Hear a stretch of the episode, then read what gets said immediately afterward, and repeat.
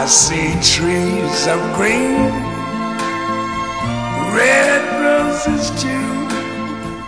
I see them bloom.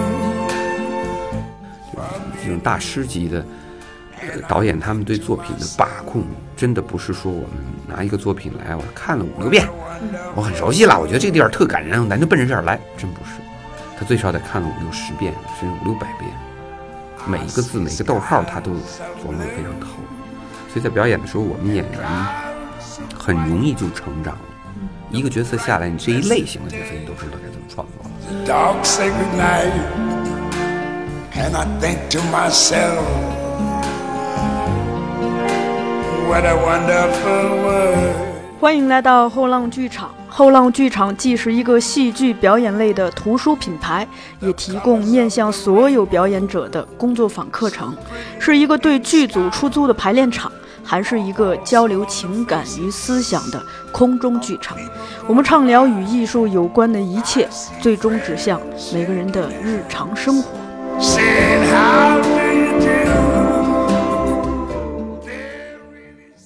大家好，欢迎来到后浪剧场，我是小树。呃，本期节目的嘉宾依然是国家话剧院的一级演员李烨先生。就着上一期的话题呢，本期我们会聊到李烨先生在国家话剧院的工作经历，以及他与王小英、查明哲、田沁鑫、李波南等导演合作时所学到的东西。并且重点聊了他参演了十年的话剧《简爱》，以及在这个过程中与王洛勇、袁泉等演员合作的幕后故事。好，那我们就来接着听吧。那时候宝剑锋演我的马，哦，是同学，对，同班同学，然后他演我的马，每天他都要问我，哎，吃晚饭了吗？你太沉了，那时候真不吃饭，就为了轻一点。当时您班上的同学现在留在这个行业的还多吗？嗯，真的不多了。不多了。嗯，我们班其实有二十九个人，原来是三十个同学，嗯然后现在演舞台剧的好像只有我一个。哦，我们都是学的话剧表演，但是最终演舞台剧的好像只有我一个，而且每一年都在演的，更是。呃，但是成名成腕儿了也不少，像马伊琍，嗯，啊、保剑锋，呃，还有还有很多，嗯，拿大奖的都挺多的，嗯，挺多的，我的同学们。嗯，您现在是不是话剧就是舞台上比影视上出现？是我在舞台投入的精力当然是更多一些啊、因为影视剧，呃，作为我们表演 学表演的人，在研究表演的人来说，呃，影视剧表演相对来说它是一个散工的过程，就很疲劳、散功的过程。舞台是一个提升功力的过程，嗯，对你可能提升了。当然，很多演员演影视剧除了能赚钱之外，他也有他的呃魅力，也有他有意思的地方、吸引人的地方，因为它是跟镜头语言，嗯它是跟镜头的表演，也有他独特的魅力。呃，但是我是觉得，如果每年你让我放八个月在影视剧上，我会很痛苦，嗯，因为每天要跑片场，要熬夜，然后要要要等，要等待。熬夜是常事儿是吧？那一夜戏啊，你只能晚上拍啊。嗯就算给你八小时，你也是晚上拍，从天黑拍到天亮。嗯对这种这种情况，因为现在很多是棚戏，棚戏白天车马声那么多，到了晚上才安静，所以很多棚戏都放在晚上拍。嗯，所以这是违背人的这个身体正常的生理习惯，这是肯定的。所以演员肠胃好的不多哦嗯但是长寿的演员，舞台上的多。舞台上相对规律，嗯晚上演出回去聊聊天儿啊，呃睡个觉，第二天你得保证第二天的演出，你不可能说熬一大夜，一 happy 了玩一晚上，第二天没劲儿了也不成。您是毕业就去了国画吗？对，毕业之后就直接进了青年艺术剧院，嗯，然后后来被并到了并到了国家话剧院，嗯。对，然后等于说我是国家话剧院里最年轻的一级演员，啊，呃，是因为工作量比较大，对，还救火，有有救火，是特别感谢这些剧院的领导们，他们看到了我的付出，嗯。然后就给我破格提及，嗯，其实很多跟我同时进剧院的同事们，还都在三级啊、二级的时候，我就已经到一级了。嗯，但是确实，我每年话剧最基本上都要演到一百场，每年差不多吧，八九十、一百场或者一百多场都会这样。国画的演员应该挺多的吧？其实，嗯，只是在编的应该在编的是有应该挺多三百吧，三百这么多三百人，对，只是经常出来在舞台上演在舞台上的人不会超过一百人。嗯。呃，其实最多也就那么五六十个，嗯。就是正式编制的，因为这也是确实是一个问题。我们是两个剧院合并起来的，然后又肩负着一个非常重要的艺术的这么一个责任，我们要把国外最经典的影视呃好的话剧引到国内来，要把我们国内最好的话剧又带到国外去，而且我们还要承载着对舞台上的整个，包括我们的呃文化导向，呃，包括我们净化这个文化市场的作用，这都是我们国画要必须担负的职能。所以我们的作品量很大，而且所所所兼顾到的面儿也很多。像最近这几年，有大量的主旋律的作品在舞台上上演，里边有一些很也很好看，然后也有关注民生的，呃，戏的这种小剧场啊，呃，也有大剧场的关注民生的戏，嗯，也。还有一部分经典，也有一部分经典，这两年经典的不是很多。嗯，往年我们经典的剧目是每年都必须要演的嘛。那今年像像什么《简爱》啊、《理查三世》啊、《哥本哈根》啊，这都是老剧复排的经典，算是。嗯，但也像也有像那个呃就是崔毅演的那个刘真刘真来啦，这种特别关注民生的老百姓胡同里的家里的这种事儿的作品，嗯，也有。您刚提到《简爱》，呃，因为我今今年刚好看了，嗯，就整也也想听您讲讲，就跟小英导演合作的这个过程，他的、嗯。他的跟演员合作的方式是什么样？哎呦，我是觉得我特别得益于跟嗯。小英导演的合作，因为他本来也是轻艺的导演，嗯。在在轻艺的时候，呃我的我第一个作品是廖向红老师，嗯。中戏的老师啊、他的他去我们轻艺导的。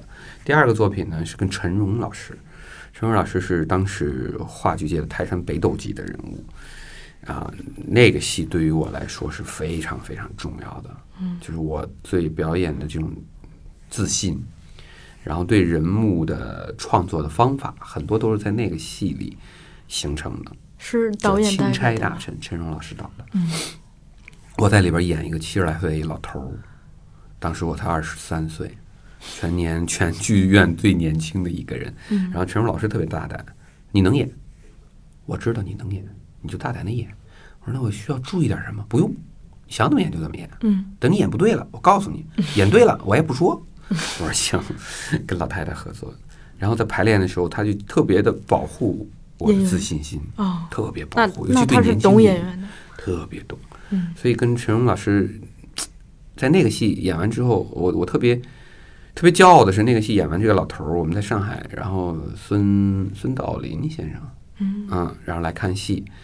看完了之后，拉着我的手说：“呀，中国青艺的老演员就是老演员啊，在台上这台词真清楚，演的真好。”然后陈荣老师特别骄傲的，哈哈哈，他呀才二十来岁，我们剧院新来的。然后，嗯，孙老师说：“呃，吃吗？”我说：“哎呦，老师，老师试试。”我说：“新来的。”他说：“哎呦，演的真好，演的真好，就特别被认可。我觉得这是一个舞台剧演员最大的幸福，就是你把观众骗了。当然，这个骗是打引号，你让观众相信你演的角色是真的。接下来我就跟小英导演开始合作，《十七颗黑羊》啊，《保尔柯察金》啊，然后后来包括什么《简爱》《萨勒姆的女巫》女，嗯，还有《失明的城市》。哎呦，我跟他真是演了好多戏，包括《理查三世》，你看这一数就一大堆了。嗯，跟小英导演，他是小英导演是一个，我觉得他们从俄罗斯留学回来的导演啊，嗯都特别严谨，特别严谨。就是如果这个作品他没有吃透，他绝对不会去导。嗯这个作品所有的细节、各方面的问题，表表演的、导演的、舞台的、音乐，所有的问题，他一定一切在掌控之中，在极有信心情况下，他才会他才会去导这么一个作品。然后我们演员就很幸福的是，所有的戏里的这个人物应该怎么走向，人物的心理的历程的这个线，他已经捋得极为清楚。然后你的情感线、行动线，在导演这儿已经全都给你捋得非常清楚。嗯，所以作为演员来说，就是特别特别美好。你要做的就是跟导演去交流，嗯，然后你觉得哎，这条线这样是对的，哎，导演，因为大多数的情况下，你会发现小英导演想的已经很深了，嗯，很准确了，就是这种大师级的。呃，导演他们对作品的把控，真的不是说我们拿一个作品来，我看了五六遍，嗯，我很熟悉了，我觉得这个地方特感人，咱就奔着这儿来，真不是，他最少得看了五六十遍，甚至五六百遍，每一个字每一个逗号他都琢磨的非常透，所以在表演的时候，我们演员很容易就成长了。嗯，一个角色下来，你这一类型的角色你都知道该怎么创作了，而他会告诉你方法。我们常说像历史的长裙。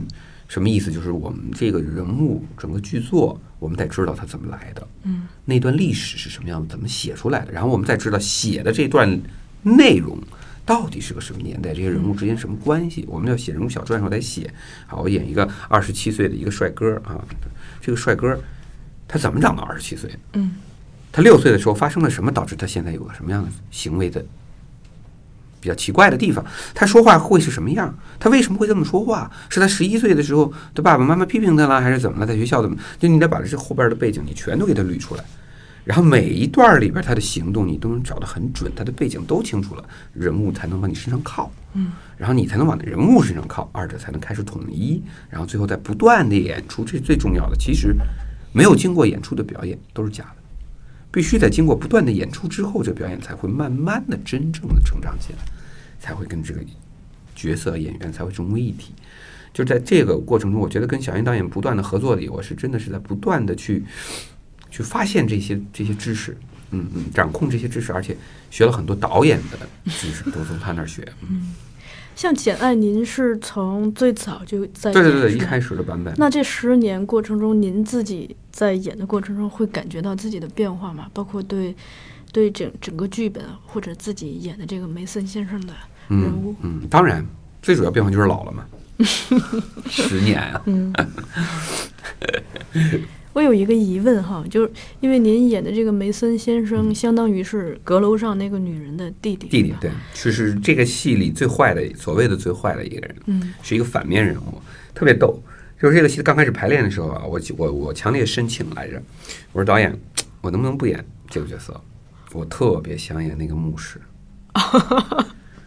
超级想演那个牧师，因为我觉得那个牧师简直就是给我写的，那种那种虔诚，嗯，那种博爱，那种对人的关心，对信念的那种执着，嗯，我觉得我特别能把握，因为我我觉得我是一个很简单的人，我觉得我对生活对艺术其实都很简单，一定会犯各种各样的错误，但是因为我太简单了。错就更容易犯，但是这这这种角色，我觉得我好把握，嗯。别太复杂，勾心斗角，生活中我也做不到，戏里我也演不好。不是说咱不能演哈，本能的有些排斥。我说能不能演这个？然后小贤导演说：“我知道你能演，你肯定能演这个角色，但是你想过没有，李烨，Mason 这个角色是整个剧本里最重要的节点，他不来，这戏没法推进。是。”他的出现，才整个剧完全画风变了，矛盾冲突一下子全都爆发了。这个角色是全剧最难演的。嗯，你再去演个帅哥，你已经帅了十年了，在在在在轻易，十年演各种帅哥，你都能演没问题。你但是这个角色，你想过没有？对你的表演来说是有帮助的。嗯，哎呀，我就突然意识到，导演不光在考虑他的呈现，他是在在考虑演员对表演的。学习和发展，这不是人家导演该干的事儿啊！这不是一个简简单单的院领导该干的事儿，这是一个艺术家对艺术传传承他的一个责任，他几乎是他的本能。我觉得，哎呦，我觉得太好了！我说，那我就我必须得演这个梅森。嗯，虽然戏一点儿都不多，就那么几场戏，但是每一场都很难演，确实很难演。就因为这个人是很纠结的，他又得来，他来看他姐姐，他必须得来。来了之后，他又忍不住要嘱咐。嘱咐这男主角罗切斯的先生，你得对我，对我姐姐好点儿。他现在疯的越来越厉害了，不是你你你能不能多抽抽点时间陪陪他？他还有这样的一一方面的这他内心的这这这些急切的东西。但是呢，当时这些环境，洛切斯特还要按着他，生怕他给说漏了。嗯所以他他这确实是非常难演的一个角色，而且他那几段把真相抛开的那几段词儿，又得表现出他真的是在上帝面前我们不能说谎。嗯，他是他是他其实也是虔诚的，他不得不站出来说谎，把这个谎言揭穿。可是他他也知道揭穿谎言对谁都不好，对自己姐姐其实也不好。嗯，但是他又必须得揭穿，就这这这个这种极大的一个矛盾。整个整个戏，包括我们的排练，其实那个戏在排练的过程当中，我做了大量的非表演的工作，因为小英导演身体不适，当时住院了。所以您这对，我就一直在帮着做导演工作，所有的群戏啊，包括舞蹈场面，我是那个形体指导的那个戏，啊，都是我排的。每天都跟我的哥哥姐姐们、叔叔叔叔阿姨们一起，弟弟妹妹们一起，啪一段段的戏。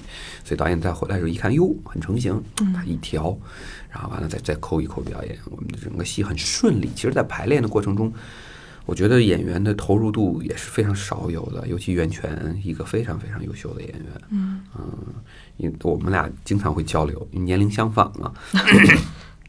刚开始的时候，我说我说我说我多说话啊，不应该我说。演员之间其实是很少会去谈你的表演好与不好，应该怎样，这是很忌讳的。嗯，不能教人家演戏，而且表演也教不了。但是袁泉就特别真诚的会去问你，你觉得我这儿对吗？你觉得应该是怎么样更好？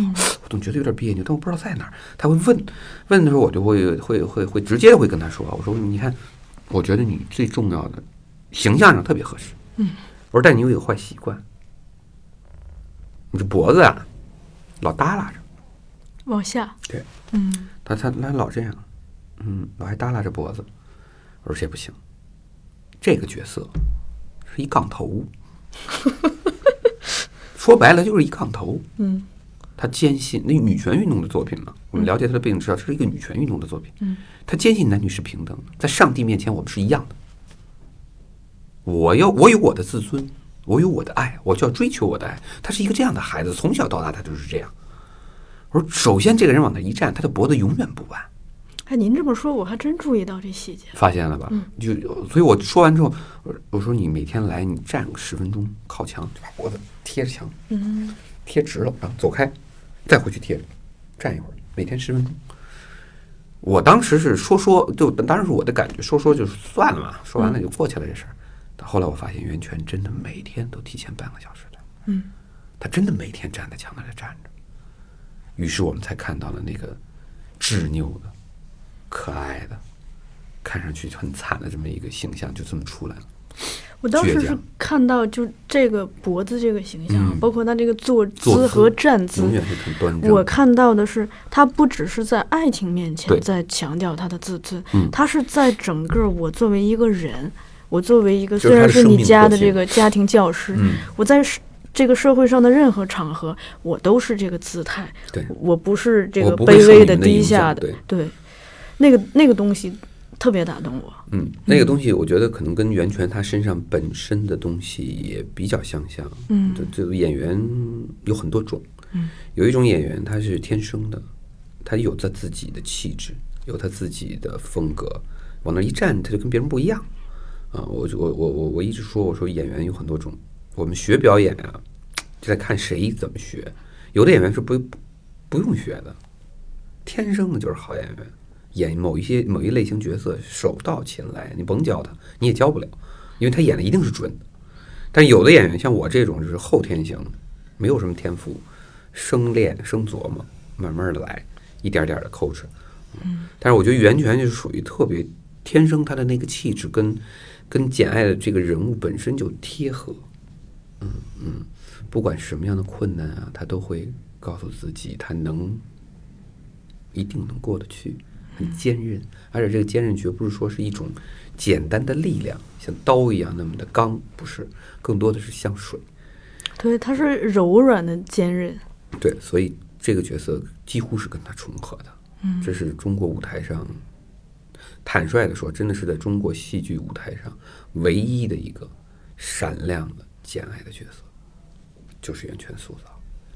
恐怕是前无古人，后来者这事儿我估计也也有可能，因为太太难了，这个人物本身很难演，要找到他的气质、他的个性就更难。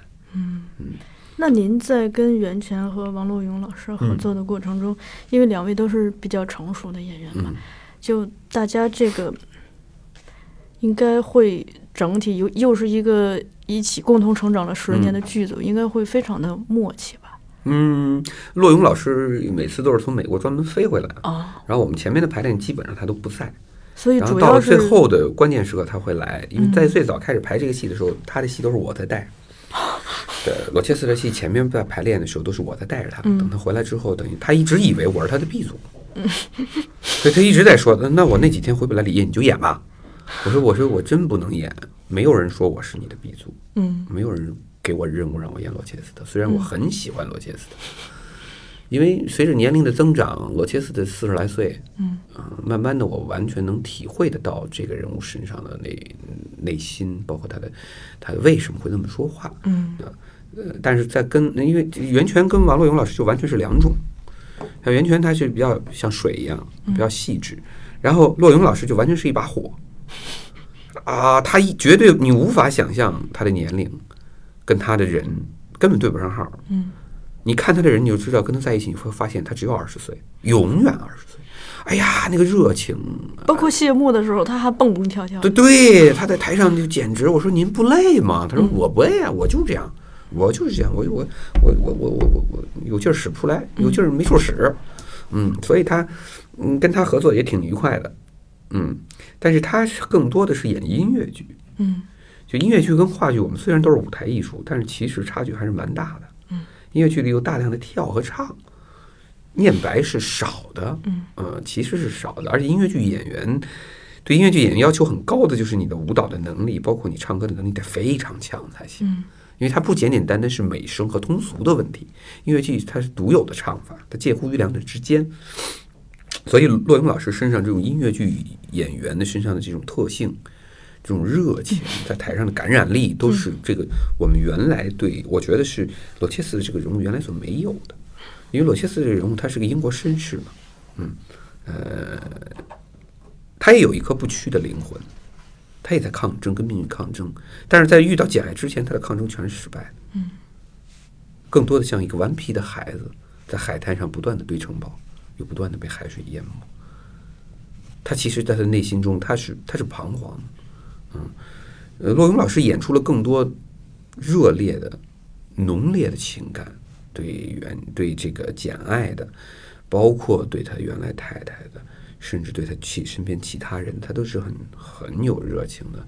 嗯，导演也很认可，就是他是一个比较独特的罗切斯特，确确实实是呈现出来。嗯但其实对里边儿就阁楼上这个女人，嗯我自己有一个疑问，正好也在这儿跟您交流探讨一下，因为我是发现，嗯就是呃，当时不是简爱跟这个牧师。嗯那边儿他突然发现他要回到那个嗯，回到庄园去找罗切斯特。嗯现在的结局是，当他回到以后，发现阁楼上的那个女人被火烧死了。嗯所以他可以名正言顺的跟先生在一起。我一直在想，假设那个呃阁楼上的女人还在，嗯那他还会这么选择吗？这这一点我一直很困惑。哇，你这个问题是非常嗯对，特别是我不知道导演和嗯这个袁泉两个人对这个问题怎么考虑。当然，我没有机会去当面跟他谈。哎稍后我可以帮你问问。其实我 我在大凉山有见到小应导演，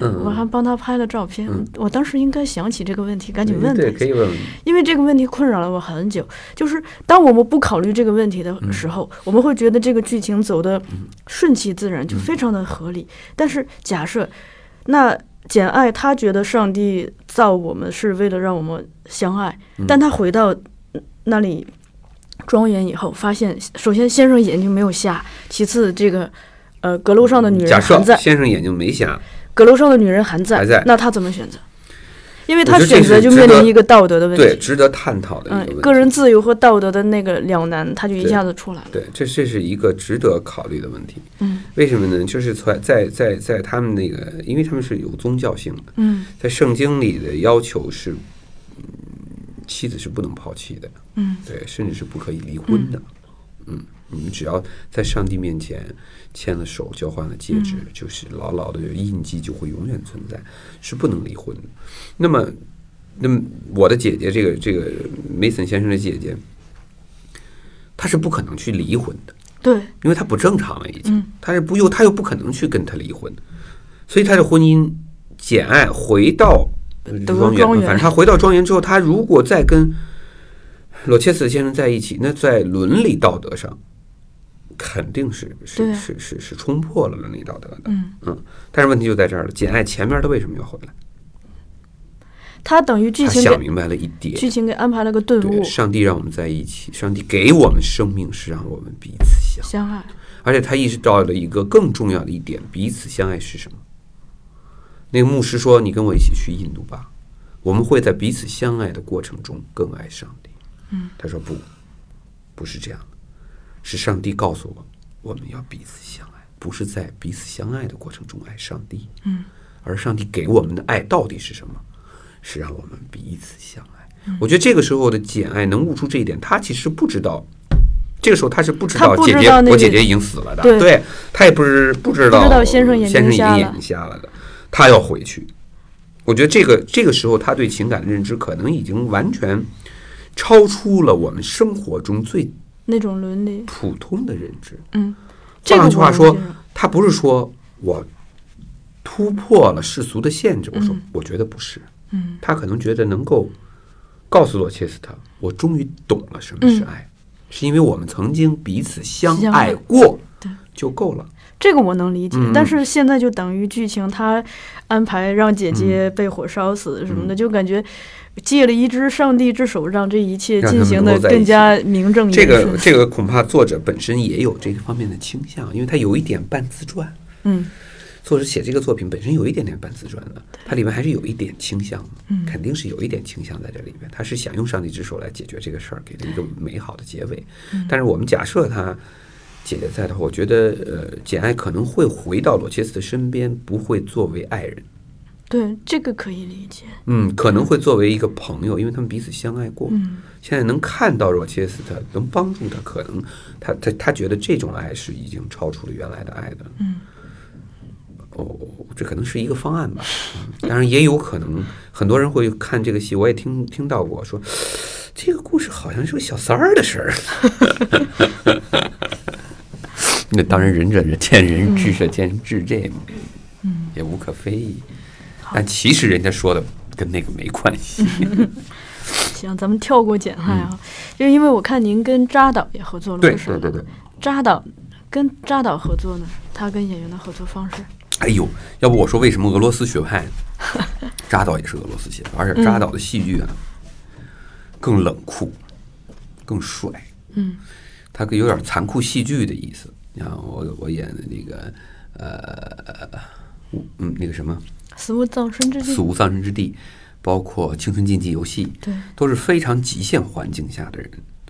啊，对演员来说，你演完这个戏，你的表演上一个大台阶儿，包括台词各方面都会上一大台。但是这个过程是相当相当不易的，嗯，很炼狱。因为你我们正常生活中谁也没经历过那种极限环境，嗯。但是这种极限环境对演员的训练太重要了，所以我挺庆幸的。我我我跟扎导合作的这几个戏，《青春竞技游戏》啊，呃，《死无葬身之地》啊，呃我觉得我我我我也完成了他对角色的一些要求，嗯，尤其是《青春竞技》，《青春竞技》里我演一个叫威甲的孩子，其实，在几个孩子里，他的戏份相对的少一点，但是整个这么一个残酷的极限的环境下，这是一个带有喜剧色彩的这么一个角色，嗯，有点憨憨呆呆的，然后喝点酒就不知道自己是谁的，就是有点俄罗斯人，我们常态想象中的俄罗斯人那种样子。对我演的这个魏家，嗯。就跟扎导合作，我这这个戏我也是去救场去了。嗯在不断的演的过程中，每天扎导，每天我演完，啪两页纸，他记得所有的我的问题，哪句台词接完了，哪句台词的意思传达的不够清晰，这个地方动作要注意，哪个地方你你脚步底下太快，再慢一点。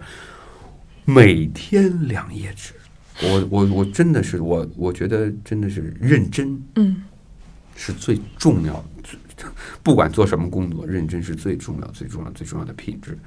扎导在认真上是真的是，为什么他那么那么棒，那么成功的导演？我觉得真的是太认真了。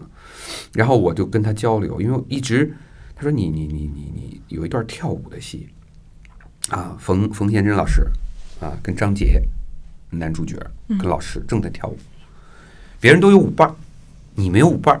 剧情里设计是我端着椅子跳了个舞啊，然后然后我就问我那我在哪个区域跳？他就说你就在原地转一圈就行了，嗯，不用走太远。我说 OK，然后我要我要搬椅子，必须搬椅子。好，这段戏排的时候我就这么搬着走一下就放下了嘛。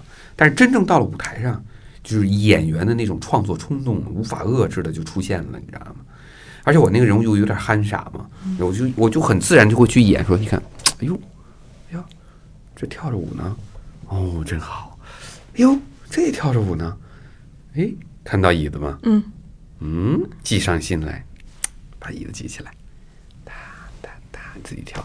他是个自嗨，他其实不在乎旁边那两、两对儿看没看到他。那这个规定情境是非常自然的。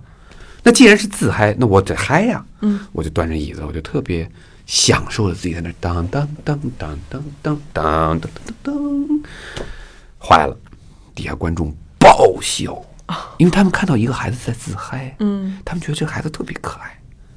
别人都有女朋友，人家嗨美好，他那个椅子在那美好，所以这是个反差。这在戏剧上就是要用利用反差来造成喜剧效果，人物的反差。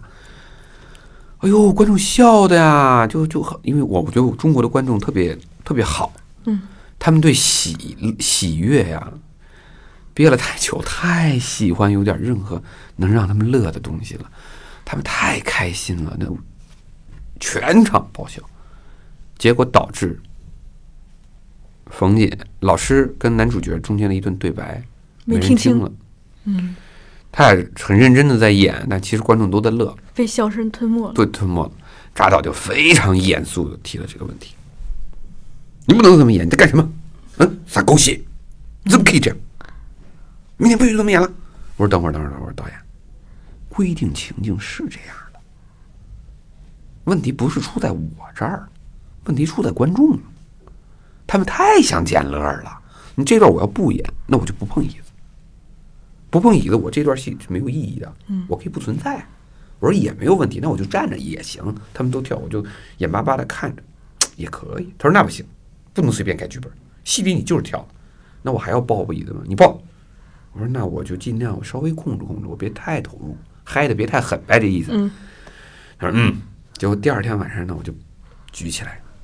原来我是来回走了 四趟，左边两趟，右边两趟。嗯这回我就只走两趟，端起来，左边哎呀走一趟，右边走一趟，不行，又笑翻了。你明天 别走，举起椅子来，不要动。可以走，请你原地晃晃就行。嗯，原地晃晃，他们就不笑了吗？我成功的又让他们笑了。后来到什么程度？我在那儿把椅子举起来都没动呢，就举着在那站着，底下就哇就笑，因为大家太能感觉到这个孩子他对一个舞伴他迫切的希望、啊，那种想让自己长大、那种快乐，我们有同感。勾起的观众是这个东西，这个东西是我们剧本创作和表演最初所没想到。嗯，包括整个人物的基调，我都我都其实我，因为我特别喜欢喜剧，其实我都下意识的在把原来对这个人物的设置做了一些调整。嗯，但这个你知道这个过程有多么艰难，因为我要不断的。扎导会不断的要求我，请你回来，请你不要那么喜剧，好不好？请你要注意这个，注意那个。我们那戏演了也差不多小十年，后来一直在演。我们最后一场是在台湾，在台湾演，演完了之后，那天大家在拿着那个金金门高粱酒，然后扎导突然跑过来跟我说：“说李爷来，我们俩喝一个。”嗯，我现在觉得呀，这个魏家这个角色啊，是可以这么演的，你这么演也是对的。嗯，我泪就下来了，真的。哎呀，我觉得我对艺术的追求被他认可了，嗯，就像一个一个一个一个离家很多年的孩子，被投入到了家人的怀抱一样。我一直觉得这这这这不是个矛盾，只是在艺术鉴赏上可能我们会有区别，但是其实最后我觉得他的认可不是对我的肯定，是对艺术认知的肯定。嗯，他我们是同步的，我们是一起的，我们都在追求着艺术。嗯，而且我们相互之间是站在一起的。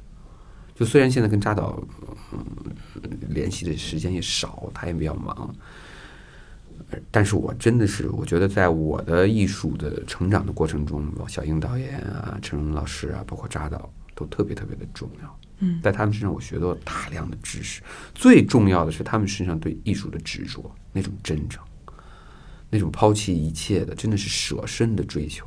嗯，我在他们身上看的是清清楚楚，这是对我的影响影影响特别大。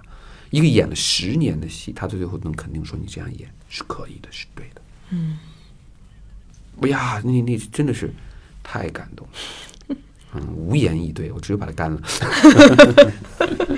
嗯 您刚才提到最近正在跟田沁鑫导演合作，对，我不知道他这边另一个，我看您在特摄里头有跟李伯南导演对对对对对，嗯，想了解一下这两位导演的工作方式。哦，嗯嗯，我跟田沁鑫导演没有合作呃戏，嗯特别遗憾，特别遗憾。很多戏戏本来我们是有机会合作的，因为我个人的问题的原因，最早是呃《赵氏孤儿》哦赵氏孤儿》本来我是在里面的，然后建组会我也参加了，但是意外受了个伤，然后脚受我受伤，脚骨裂，整个脚掌啊，整个五个脚趾头后边整个这一块咔全裂了。哎呀，你拍片子中间一大缝儿，然后就卧床卧了差不多一个半月。嗯，那人家演出就就都演完了，我也没法参加了，所以后来就退出了，我就退出了那个剧组。哦，也是那个剧组袁泉也受了伤，锁骨摔折后来那袁泉有演，后来袁泉好像没演，哦后来也是临时找了别的演员啊，赵瑞，我们剧院的赵瑞。剧剧组还没少，这个剧组这现在已经听到俩人受伤。是是，这个剧组当时挺真是这这东西没法说，舞台安全嗯舞台是有嗯危险的。嗯我们反正有很多很好的同事都在舞台上受伤，有的嗯伤还是终生的。嗯，这个这是这也是这个行当的风险，对，嗯所以真的不能太疲劳。嗯所以跟田导没有合作过戏，但是我非常喜欢田导的戏，呃，包括他的《生死场》，嗯，呃，包括他的这个《法源寺》，哎呀，我太喜欢了，因为我觉得田导是少有，一个是他是本身做可能是女导演，她最对对这导演的手法，包括对情感，包括对剧本，她的认知跟男导演真的不一样，就他有他独特的视角，独特的讲述的方式，嗯嗯，而且很细腻。啊、而且情感也很浓烈，这是他就又像一个男导演那么大气，又有女导演的细细腻。我所以我说田导真的是很厉害，嗯，但是很遗憾，我没跟他合作合作过任何一部戏。那么现在我跟他合作的都是都是一些导演工作，嗯你看《麒麟晚会》，嗯《麒麟晚会》田导是副总导演，然后我是戏剧部门的分管的导演，然后后边讲呃故事里的中国啊，田导是总导演，然后我是做了几里边几个片段的呃一个片段的导演和另外其他的工作，所以我做了演员工作，呃这算是一起合作了戏，但就那么十几分钟，我演一个小角色，马上要大家能看到了《红高粱》。嗯。红高粱一开场就是我，就一场戏，但是那一场戏是我们整个拍摄过程中最难的，因为一直在改，改到最后现场还在改。嗯，然后最后我跟田导，我们我觉得合作特别愉快，因为田导特别善解人意，而且他对艺术的那种敏锐啊，他的这种嗯就是处理一段戏，他真的是太独特了。我说他的他的戏剧是不可复制的。你像别的导演工作很多是哦，我知道他有他的风格，他的风格是什么？田导的风格无法复制，都在他的大脑里，是他的智慧，别人偷不走。嗯，所以在跟他合作的时候，那段戏就是演的特别愉快。嗯，田导把他的需求，然后方法怎么处理都说的时候，我说能不能这样？我说我觉得呀，咱再简简单化。嗯，我生来我就演喽，我演给演出来，因为那个那个人物啊，是一个很坏的人，等于他把红高粱那那个轿夫嘛，嗯他送新娘嘛，送着送着爱上了，就把新娘给抢走了，这不是这么一事儿吗？然后这这原来的新郎官儿，我就演那原来那新郎官儿，哦，李大头，李大头，我演李大头。那么在我们在这个戏剧段落里边，在舞台上呈现就没有那么多的戏去让李大头走，上来李大头就得死。说这怎么弄呢？啊，我现现在也不能剧透哈，大家去看一看就知道了。嗯，就是合作特别愉快啊，我演的特别开心。嗯，然后后来又演了别的，嗯嗯，也还演了别的别的段落。然后现在是在合作一个晚会，嗯，晚会也是我我在田导的领导下做导演工作。对，最近做了不少导演工作。嗯嗯，呃，像嗯伯南导演呢。我们俩闻名已久，我对他真是闻名已久。伯南导演，因为呃，古一安老师在上海的时候就跟我提过他，说你知道李伯南非常好，嗯，然后跟我的关系也很好，我也教过他，你可以跟李伯南多联系联系，呃，我等于我是他的第一波的弟子嘛，嗯嗯，算起来应该是李伯南的师哥了。但是我我跟他，我后来还演过他们公司的一个戏，嗯，演过他们公司的一个一个话剧。啊，也非常好的一个话剧，我也很喜欢，是专门是说最美家庭邻里之间的啊。但是很遗憾，那个那个戏不是李伯南导演导的啊。所以这回特摄伯南导演导，就我们就通话，伯南导演就说：“哎呦，叶哥，你你你你，我们俩终于有机会合作了，你再早点来啊。”然后来了，帮帮我。我说：“那那我必须得帮你。”我说：“但是时间是个问题，因为我一直在巡演外边别的戏。”我说：“我没时间排练，因为原定是上半年。”嗯，我把时间空出来了，结果上半年呢，特摄因为剧本啊，还有其他别的各方面的原因，就就推了，又推到下半年。我说彻底我就来不了了。但是伯南导演特别执着，特别认真，不行，想方设法你也得来。最后我就打着飞机回来排练，然后排完练我再飞回去演出，就天天就是这么把这戏排了。他呀，我觉得伯南导演对对舞台真的是很老道。哦，这是我遇到的这种这个年龄段导演里对舞台各方面的知识、各方面的运用、相互之间的配合、掌控力最强的一个导演。不管是灯光、舞美，还是道具，还是各个方面，他的呈现很大气啊，也很细致，也很有个性。而且不同的戏，我我我也看过他别的戏的舞台啊呈现，我觉得他都他不是说我一招吃。一招吃遍天下的这种，他不是，他是根据不同的戏、不同的，他都有他独特的见解。我觉得这是真的是真的是很很难得的一个导演，而且又又年轻，又能把一个戏吃的这么透，在创作上他能够让各个方面配合的如此的融洽，达到他想要的，这是很难的一件事。因为导演他导演有很多种。就有的导演可能我们所谓的专业知识上呈现上未必见得非得多么高端，嗯，很多导演未必是这么高端的导演，但是他们在在其他各方面的配合融合上，整体呈现上会非常成功。我说这也是不同导演不同的特色，但是伯丹导演都有。你说他对表演的认知，他给演员的空间，这是我见过最大的。伯丹导演对对演员真的是给太大空间了。完了，那你经常特别逗，我们老老老跟他老跟他聊天。他说：“叶哥，这段戏啊，我看了，我觉得他们不对，不对，肯定不对，嗯，演的不好，不对。但是到底不对在哪儿呢？我不知道，因为我不是学表演的。从导演角度，我知道他不对。你来琢磨琢磨，哪儿不对？你给他们讲讲。”我我说我在这儿就是个演员，我又不是导演，我去给人讲，人家根本不听，不能演员之间不能讲戏，这是我们的行规，亲如兄弟都容易给谈崩了的，你这这怎么能讲？他说不是不是不是，你必须从导演的角度帮大家提高一下，要不然我这儿也不对那儿也不对，最后戏呈现不就完了吗？我说也对哈，我们有责任让整体好起来，不能光显摆你自己啊。所以，所以特摄里面的很多戏都是大家集体创作，但是伯南导演给了一个非常好的创作空间，然后非常积极的一个一个整一个一个一个剧组的这么一个氛围，呃风哎风气特别好，很积极的一个风气。所以真的是我们剧院这么多戏，我们特摄啥事儿没有，特别开心，嗯嗯，特别好。我听说田导挺拼的，工作起来。哎呦，我的天哪，太拼了！太拼了。严导说有一句话，他没有人成功是因为天才的，没有人是天才，谁的成功都不是天才，就是干的比别人多，傻干也得干。他经常是这样，简单的跟个一似的干，然后就拉着就干。嗯，但是他确实他的成功真的是点滴之间积累出来的。嗯，但是确实太拼了。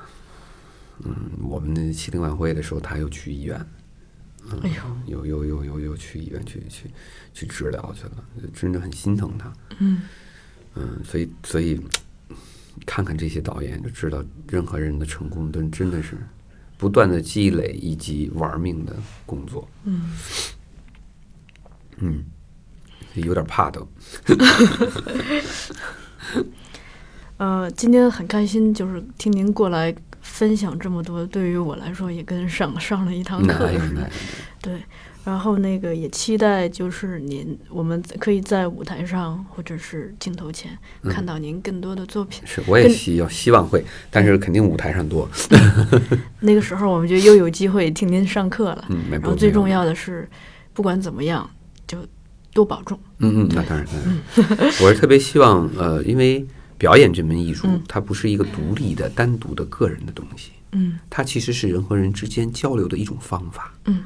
就是很多，你看我们我们会发现，呃很多国家的领导人啊，他们都是特别好的，具备表演素质的人。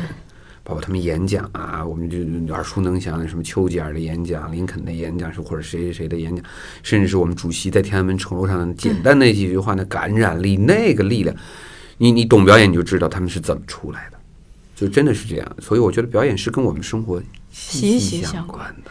您认识李浩老师吧？应该，李浩，他不是以前也在国画工作，嗯啊，现在不是转到电影学院了？他中戏的嘛。哦哦哦，对他给我们上表演课的时候，特别喜欢用您说的刚才说的这些嗯，演讲的素材，对对对对丘吉尔的，对对对对，因为这些东西你会发现，它是人类智慧的结晶政治家的、嗯，政治家的智慧特别好，对演员的训练也非常有帮助。嗯因为演员的训练里边很重要的一点，其实是是学识与气质的训练，这在我们的表演课里是没有的。嗯为什么叫学识与气质的训练？您知道的太少了，一定演不好。真得什么都知道，嗯而且有些东西您还得真得知道的比普通人知道的得深。您像哥本哈根，嗯我们得知道什么是量子物理，U 二三五、U 二三八到底是什么，中子跟核子到底怎么回事儿？什么叫是嗯防止中心泄露的反射外壳？这是到底是个什么东西？你不知道，你说起来你就根本对，就是这些东西都都你不得不去相对的去去钻研一下。所以演员最大的乐趣也在这儿，我们要体验不同的人生。